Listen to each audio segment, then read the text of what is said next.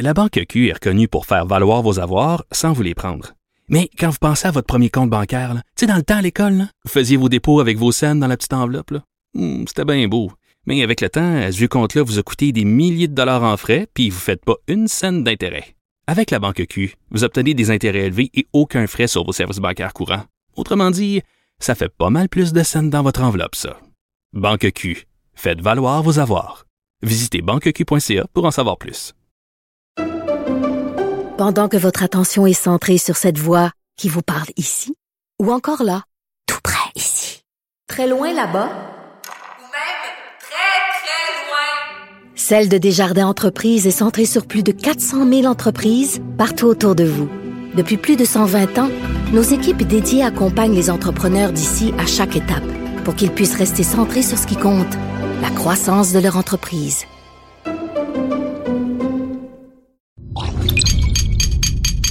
Cube Radio. Salut, je suis Anne-Sophie Carpentier, la réalisatrice du podcast. Vous vous apprêtez à écouter une version originale bilingue du Casanova de Montréal. Vous pouvez trouver une version doublée en français du même épisode dans la liste d'écoute. C'est au choix.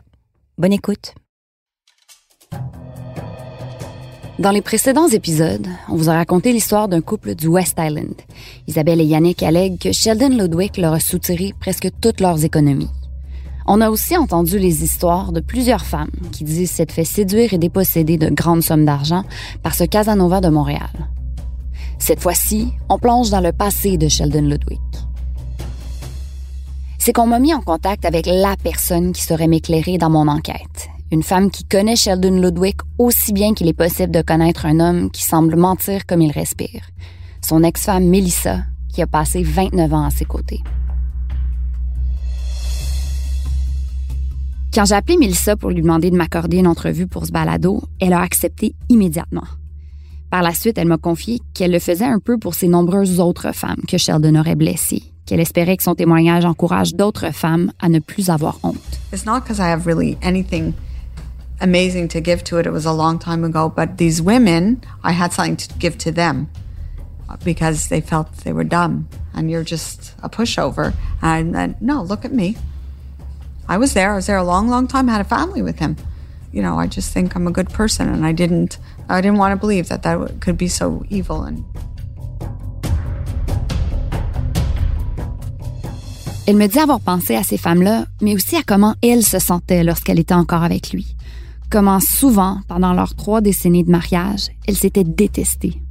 And how do you keep looking at yourself in the mirror and saying, why are you here? Like, it's enough that I was already always mad at myself. Like, you idiot, why are you here? It became like a mantra. Melissa sentait constamment un poids sur ses épaules. Mais malgré ses sérieux problèmes de couple, elle n'avait pas su trouver la force de quitter Sheldon. Jusqu'à ce qu'elle n'ait vraiment plus le choix de regarder les choses en face.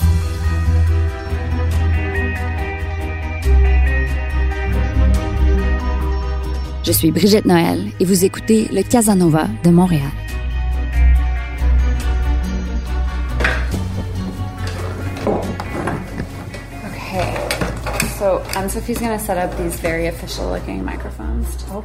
Melissa, ou Missy, comme l'appelle à peu près tout le monde, est une femme de 59 ans, une brune au sourire éblouissant. Une femme chaleureuse qui insiste pour offrir un verre d'eau à ma réalisatrice et moi avant de commencer l'entrevue. You don't want water now? Oh, is that for her? Yeah, no, Well, maybe. look like you wanted it. okay, I'll go do it so you can down. Where? That's silly. Uh, the cupboard on in the facing the fridge left hand. Melissa a quitté Sheldon il y a 12 ans, en 2008. Aujourd'hui, elle est remariée avec David, un homme qui, selon elle, n'a rien en commun avec Sheldon. Malgré le bonheur que lui amène sa nouvelle vie, elle reste profondément marquée par les années qu'elle a passées avec Sheldon Ludwig. I feel free. I feel like I feel like I'm. I don't know if I'm me. I don't know who me is. Now I'm a new me, a different me, and I've had a lot of therapy. I'm always. I'm still in therapy, and I have to be on, on an anti, like a mild anti-anxiety, because, like, I'm just always like on guard. Like, it takes so long to believe people, and if somebody hurts me just a little, not intentionally, that's it. They're off my list. I just had too much hurt and too much letdown.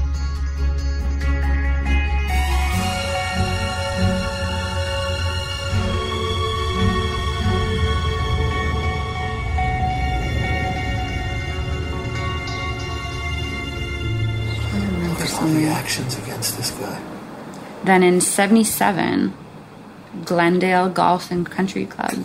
Wow. Glendale. Assis dans leur salon, je leur présente les documents judiciaires que j'ai déterrés au palais de justice. Glendale.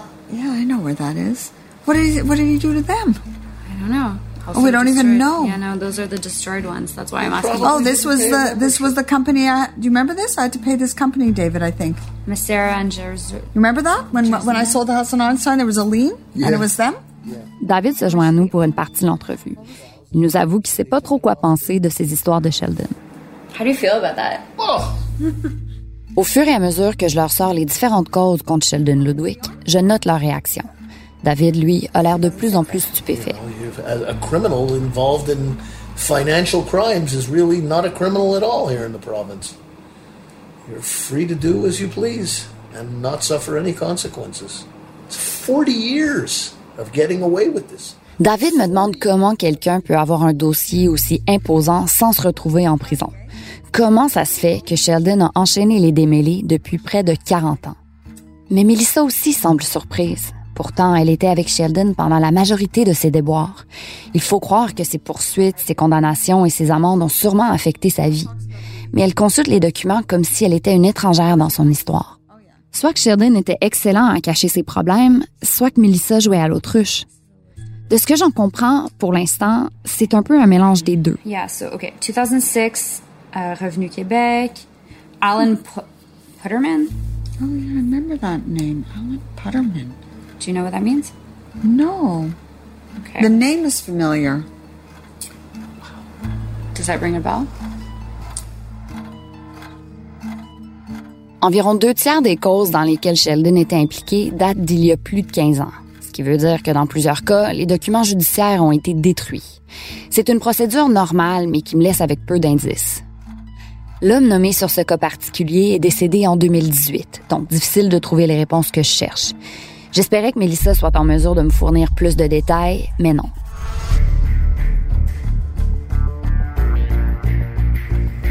because he's so charming. And I know you can only understand it if you meet it and listen to it. I, I feel if he was sitting right here now telling you that all these stories, you might be swayed a bit. I just think he's that good.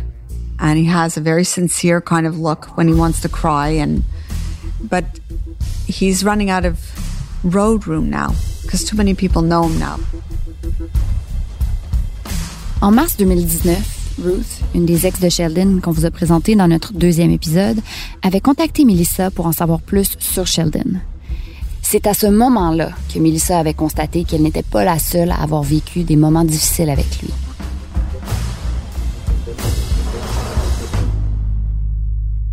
Notre enquête commence à brosser le portrait de Sheldon Ludwig tel qu'il est aujourd'hui.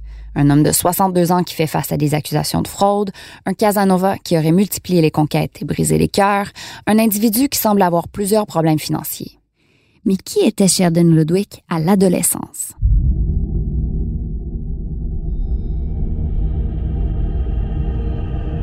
I encountered him in a very not great way, actually. Retournons dans les années 70, dans le secteur de Côte-Saint-Luc, à Montréal. Mélissa a 12 ans, Sheldon en a 15. Comme chaque jeudi soir, Mélissa joue au badminton avec ses amis. And Sheldon was there actually playing with the older boys. We weren't in high school yet. We were still in elementary. We just went there to play. Les filles partagent le gymnase avec un groupe de jeunes garçons qui jouent au hockey cosum. Tout à coup, ils entendent des cris de l'autre côté du gymnase. Whatever he was doing, he made the kid cry. I guess it, I thought it was like, wow, that's so cool. Quand elle et ses amis sortent du gymnase, Sheldon se lance à leur poursuite pour leur demander si elles veulent venir voir l'intérieur du vestiaire des garçons. And we're giggling, my friend and I. And he says, I'll show you. Come here. But once we walked in, he turned around and he actually put me against the wall. And my friend ran out screaming. That's, I swear to God, how I met him. That's crazy, eh? I hate telling that. I don't he- tell it to many, though. That's a problem. What did he do when he had you pinned against the wall? He was going to kiss me, and I got really scared. I kicked him, and I ran after my friend, who was very helpful. But he chased me and asked me my, for my name. He kept saying, What's your name? I like you. Can you imagine? Then I didn't see him for a full year. Puis, alors que Melissa commençait l'école secondaire, une de ses copines l'a invitée à sortir avec elle et son amoureux. Un autre jeune garçon s'était greffé au groupe, nul autre que Sheldon Ludwig. So there I am, like she's with her boyfriend. I'm sort of with Sheldon again. Again, not great. I ran away from him, like he was very aggressive. But How was he know. aggressive at that point? He was aggressive, like he would. I mean, we were kids, right? So he'd push you down and go on top of you and try to kiss you, like that way. But then again, if I pushed it at him and he got off, he got off. He didn't like force me. But then he says, I remember him saying, "You could wear my ring. We could be a boyfriend and girlfriend." A lot of. I said, "No, I don't even know who you are."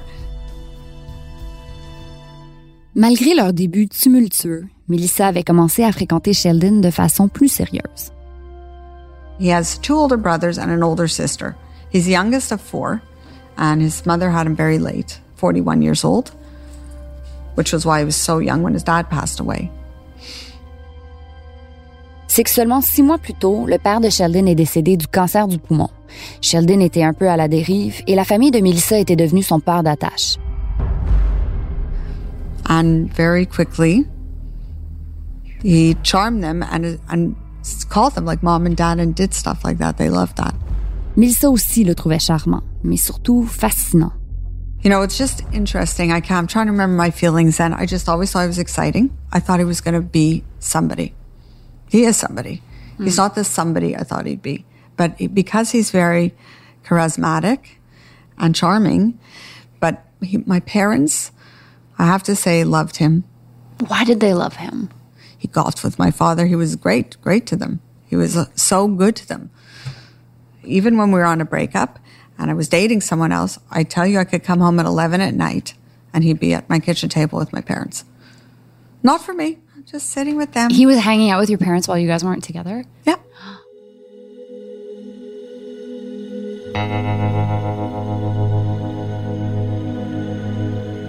La relation progresse et après la fin du secondaire, alors que Melissa a 19 ans, Sheldon lui demande de l'épouser. Il fait ça, bien sûr, le jour de la Saint-Valentin. We, we knew we were getting engaged. It wasn't like a big shocker. Donc, le couple se marie et fonde rapidement une famille, trois enfants, deux garçons, une fille. Elle m'explique qu'à l'époque, Sheldon s'était lancé dans l'industrie pour laquelle il a fini par travailler toute sa vie, l'importation et l'exportation de vêtements. Il était donc constamment en voyage, en Asie, aux États-Unis, pour aller rencontrer des fournisseurs. Selon Melissa, Sheldon compensait pour son absence avec une avalanche constante de cadeaux. Well, he was a party guy. He'd come home with presents. I mean, toys and fun stuff for sure. Fake bags and everything. It was always ton suitcases of stuff. He just liked all that stuff. He liked, uh, you know, fancy car stereos. He wanted everything fancy. Sheldon avait un cellulaire dans les années 80, un goût pour les voitures de luxe, les télés, les gadgets. Je lui demande s'ils étaient riches. Not at all. I we were never wealthy. We were pretend wealthy. Pretend wealthy is when you live hand to mouth and it's coming, it's coming. And every time you think it's going to get better, you have to pay a huge debt to something or someone. And it was always like that. Au début de leur mariage, Melissa se rappelle qu'elle et Sheldon allaient souvent en voyage ensemble. Mais à l'insu de Melissa et de sa famille, Sheldon était en train de développer un problème de dépendance au jeu. Yeah, I just didn't know. I didn't know how serious all these things are. You really, you're young, but yes, we we would go on trips when we were first married. Always Puerto Rico, Las Vegas, Casinos. always casinos, and it was exciting. Le jeu de prédilection de Sheldon était le craps, un jeu de dés où le principe général est de miser sur la chance ou la malchance du lanceur de dés. It's, a very exciting game. It's the only exciting game, I think, where everyone around those tables, if you've ever gone, is always excited. They're clapping, they're happy. So that was his game when we were away, and also, um, you know, black, red, roulette, roulette. There, he also did a lot of sport betting, which is done on the phone, and that's a whole other deal. And I would never know about that. I would only know about what I saw. Melissa estime qu'elle voyait seulement la pointe de l'iceberg, que les problèmes de jeu de Sheldon étaient beaucoup plus sérieux qu'elle croyait. En fait, c'était une habitude qu'il avait développée très, très jeune. He he was getting into trouble before I met him. He was being found in the barber poker shops in Côte St. Luc in the back, and he'd be there. He'd be 10, 11. and that they let him do it is beyond. His brothers used to go drag him out all the time. He when used he was to gamble when he was 10. Yeah, they said when he was very young, they used to drag him out of there.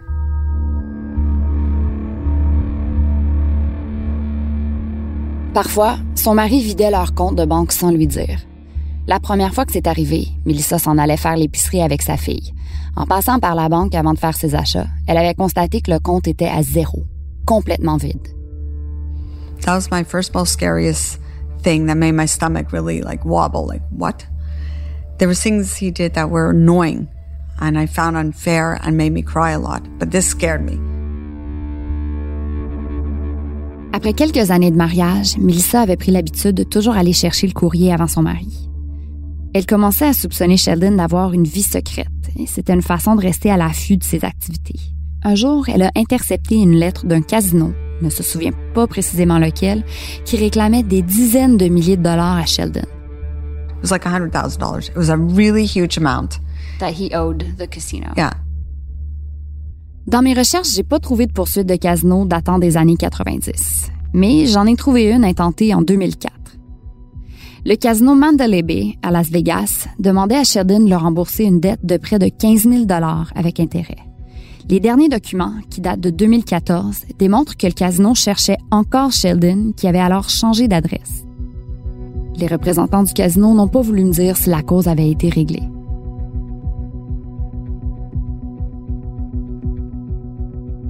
Les détails du passé judiciaire de Sheldon Ludwig noircissent quatre pages du dossier de recherche que je me suis monté. En 87, il fait faillite pour la première fois. Puis en 91, une compagnie le poursuit pour un quart de million de dollars. Le dossier judiciaire a été détruit et Melissa non plus ne semble pas trop s'en souvenir.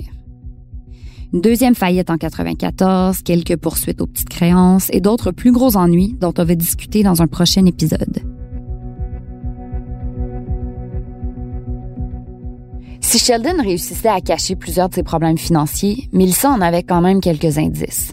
Comme la fois où elle l'a accompagné en voyage d'affaires au Pakistan. Dans le lobby de l'hôtel, elle s'est fait apostropher par un homme qui lui a demandé de lui faire un chèque de 15 000 dollars parce que son mari lui devait de l'argent. I had to wait all day for Sheldon to get back from his business. I was busting.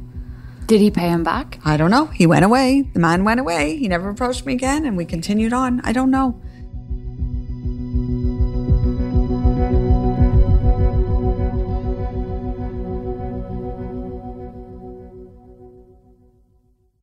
La Banque Q est reconnue pour faire valoir vos avoirs sans vous les prendre.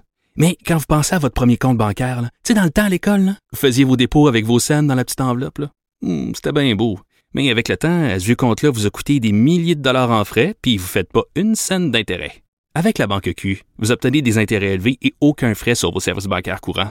Autrement dit, ça fait pas mal plus de scènes dans votre enveloppe, ça. Banque Q. Faites valoir vos avoirs. Visitez banqueq.ca pour en savoir plus. Pendant que votre attention est centrée sur vos urgences du matin, vos réunions d'affaires du midi, votre retour à la maison ou votre emploi du soir, celle de Desjardins Entreprises est centrée sur plus de 400 000 entreprises à toute heure du jour. Grâce à notre connaissance des secteurs d'activité et à notre accompagnement spécialisé, nous aidons les entrepreneurs à relever chaque défi pour qu'ils puissent rester centrés sur ce qui compte, le développement de leur entreprise.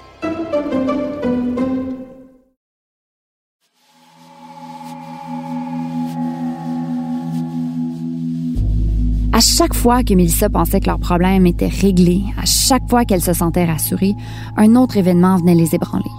Mais Sheldon avait toujours une explication. Il trouvait toujours les bons mots pour la remettre en confiance. Et il avouait parfois certaines de ses erreurs, ce qui faisait en sorte que Melissa le pensait complètement honnête.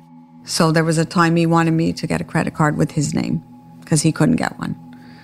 And I know, I know, you know, and I'm like, no, I'm, I can't do that, Sheldon. It's not a smart thing for me to do. I know that. And he goes, okay. No, I hear you. I, I don't blame you. You know, I deserve it. But it was a very forlorn, sad, deserted look. And then, because I have a moral compass here and he has none, I say to myself, what kind of person are you, Missy? You're still married to him. You have children with him. How do you turn your back and not help him? And I go and get him a credit card with my name. Woohoo! Like that's how it would work though, all the time.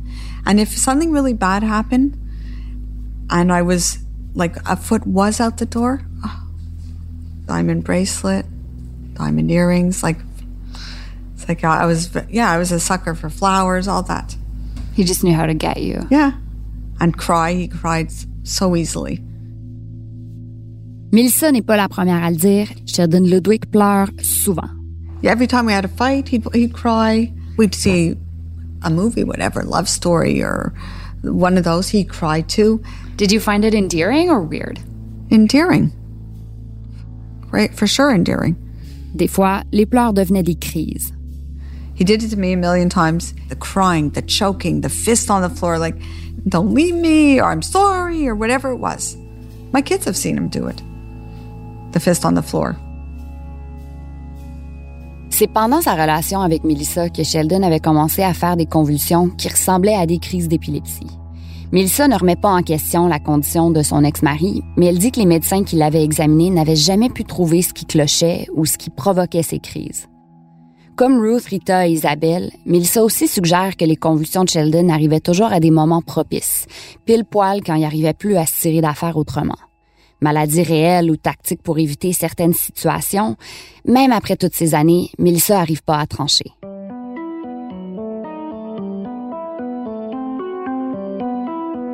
The first affair I actually really, really knew of, I'm trying to think of the year because we were living on.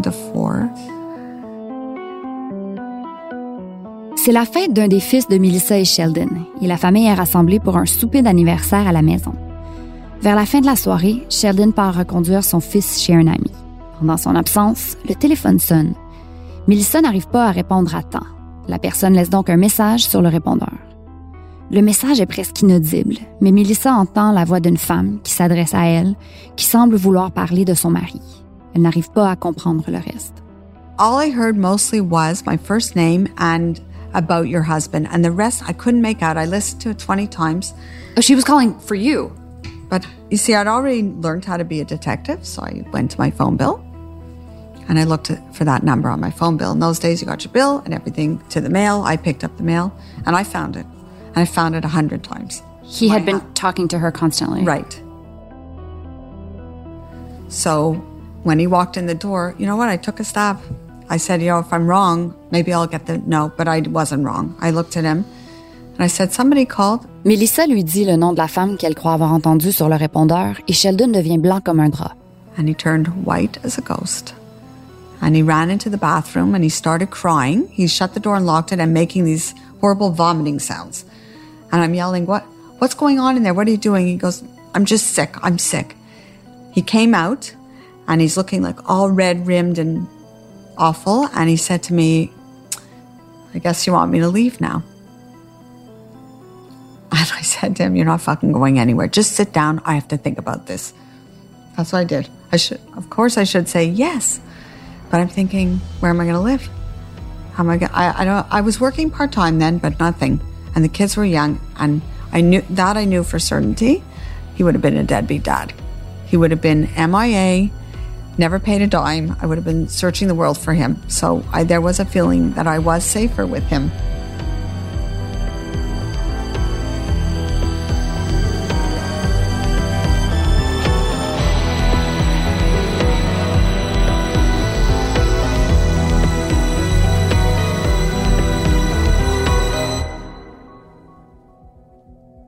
J'ai réussi à trouver la femme du répondeur de Melissa, une américaine dont je n'avais que le prénom. En fait, c'était pas très compliqué. Sheldon est ami avec elle sur LinkedIn et avait récemment aimé une de ses publications. J'ai donc pu consulter son profil et je lui ai envoyé un message.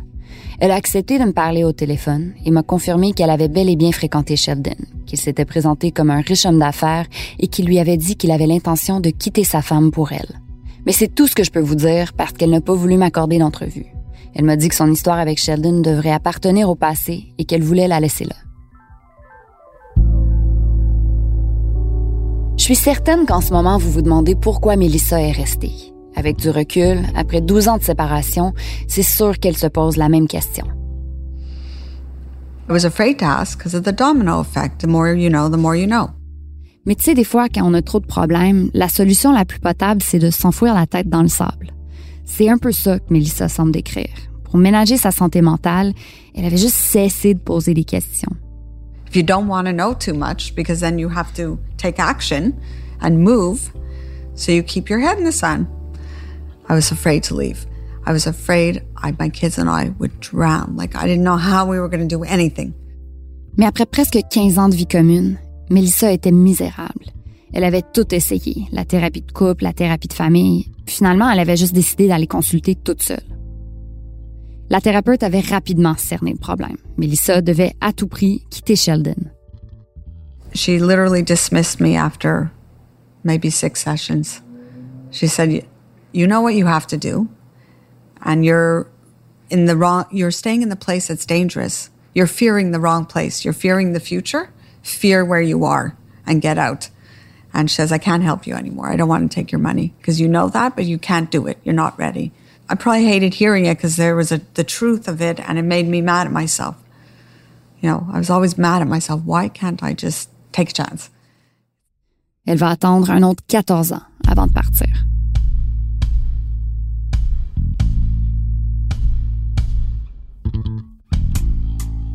Là, c'est la fin des années 90 et les choses semblaient bien aller pour Sheldon sur le plan professionnel. Selon Melissa, il était un vendeur très doué il s'était même fait un nom dans le monde de l'import-export. Le hic, c'est que Sheldon semblait dépenser l'argent aussi vite qu'elle entrait. Les belles voitures, un chalet dans le Nord, la grosse vie. Puis, elle raconte que selon ce qu'elle sait, le partenaire d'affaires de Sheldon a voulu faire grandir l'entreprise et lui a demandé d'investir. Sheldon, qui n'avait pas l'argent nécessaire, avait plutôt offert la maison familiale en garantie. Vous l'aurez sûrement deviné, il a fini par tout perdre.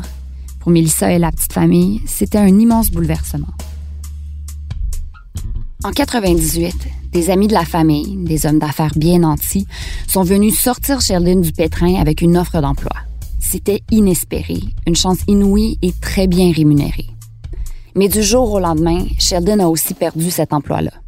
Selon Melissa et quelques personnes avec qui j'ai pu vérifier cette information, son licenciement était lié au fait que Sheldon aurait soutiré d'importantes sommes d'argent à la compagnie. Les hommes d'affaires en question ont refusé de nous parler et Melissa ne connaît pas la somme exacte que Sheldon leur aurait pris. D'après elle, le jeu compulsif de Sheldon aurait un rôle important dans cette histoire. C'est qu'après avoir congédié Sheldon, ses patrons l'auraient supplié d'aller en thérapie. Sheldon s'inscrit donc à un centre de réhabilitation. Pas pour Melissa, mais plutôt pour apaiser ses anciens collègues. Il part pour Toronto pour un programme de six semaines. I think the rehab was a farce, not the rehab, but the whole thing. Après seulement trois semaines, Melissa reçoit un appel. And I get up Saturday morning and we're relaxing and my cell phone rings and it's Sheldon and he's hysterically crying. I can't even hear what he's saying. S- slow down, talk slower. They threw him out of the rehab, he tells me. I'm like, what, what are you talking about? Why? And I'm already panicked, like he didn't, he didn't do the program. He didn't finish it. It's only half.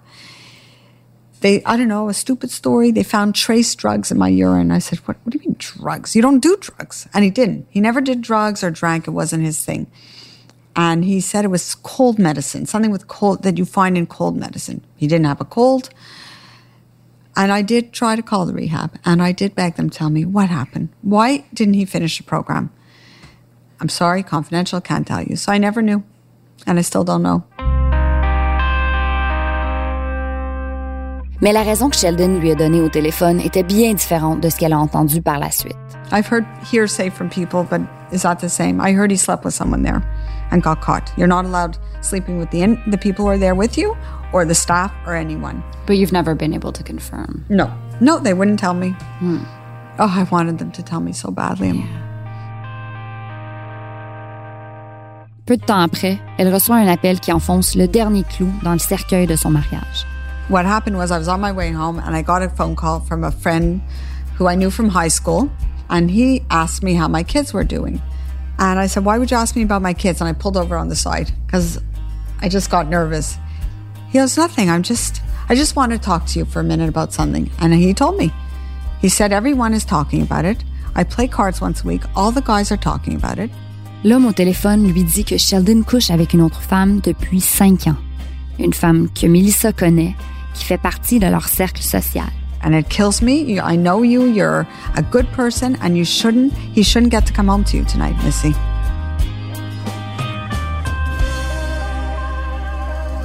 That's all it took.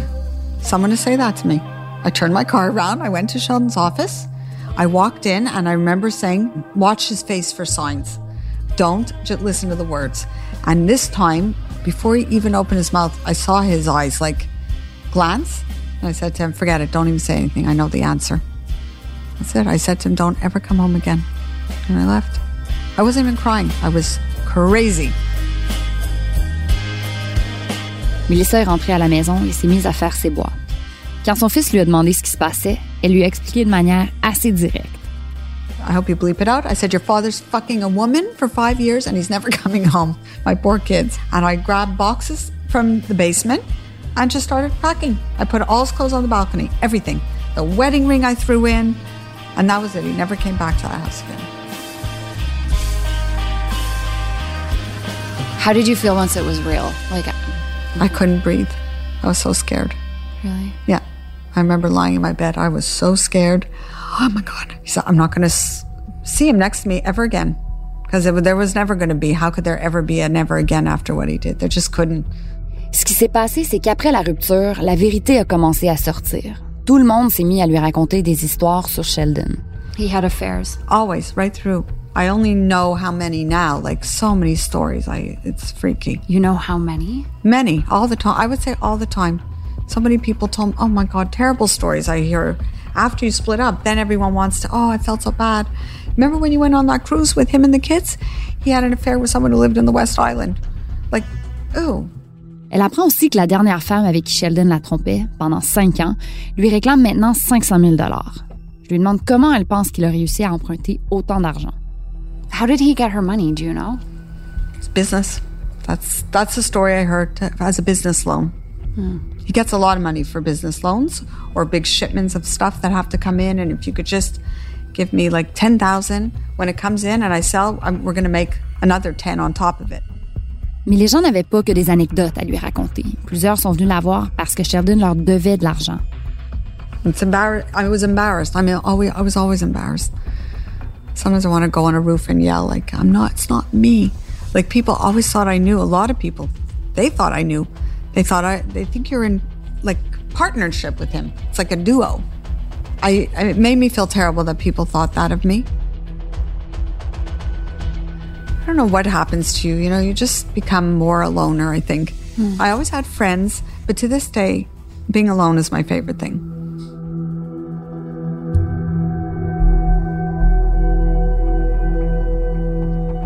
Melissa a beaucoup d'empathie pour tous ceux qui se seraient fait flouer par son ex-mari, mais reconnaît que son expérience est unique.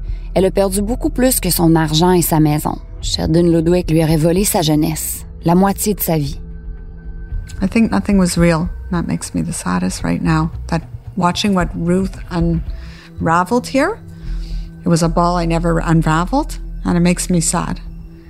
Because, like today, I wonder did he really love me? Did he love any of us?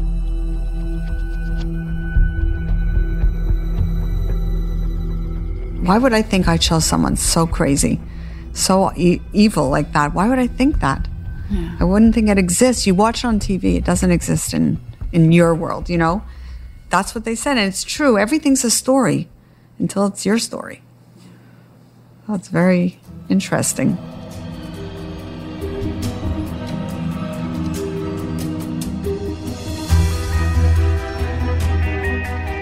Dans le prochain épisode du Casanova de Montréal, Sheldon Ludwig se dit aujourd'hui réhabilité. Il se présente comme un expert qui, moyennant plusieurs milliers de dollars, peut aider les gens aux prises avec des problèmes de jeu, de drogue ou d'alcool. Mais est-ce qu'il a les qualifications requises pour offrir ses services? Mais Chantal, il dit Écoute, je te chargerai pas les taxes. Il dit Parce que t'es l'ami à Ruth. Puis il dit, ça coûte déjà assez cher comme c'est là. Euh, on va laisser ça comme ça, mais il faut que ça soit cash. Fait que c'est sûr que j'ai pensé, j'ai fait, ben là, regarde, faut, faut j'aide mon gars. J'ai dit, mais là, à quel point il dit, regarde, il dit, si t'aides pas ton gars, là, tu vas te trouver mort.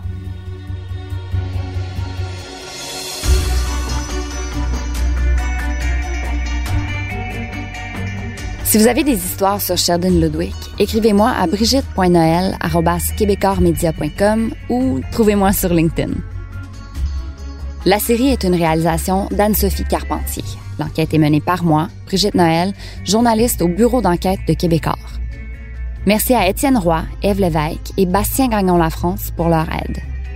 Le mix sonore est de Philippe Séguin, une production du bureau d'enquête de Québecor et de Cube Radio. Si vous avez aimé ce podcast, partagez-le avec vos amis et n'oubliez pas de nous donner 5 étoiles.